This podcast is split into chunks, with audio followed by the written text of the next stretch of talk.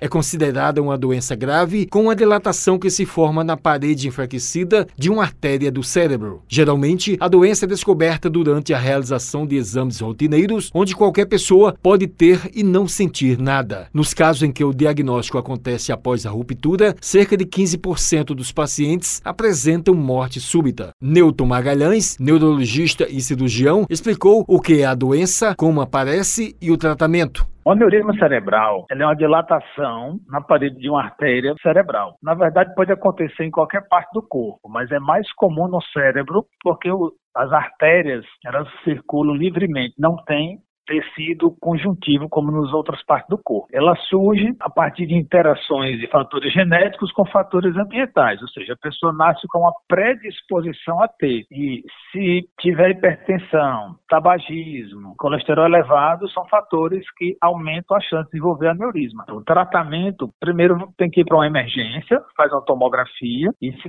identificou o sangramento, tem que fazer uma arteriografia cerebral, que é uma espécie de cateterismo. E alguns casos específicos são tratados com a neurocirurgia. O médico falou quais os maiores fatores de risco e se existe idade para ter a doença. Os maiores fatores de risco são hipertensão e tabagismo. Ela surge geralmente entre a quarta e a quinta década de vida, mas pode surgir em qualquer idade.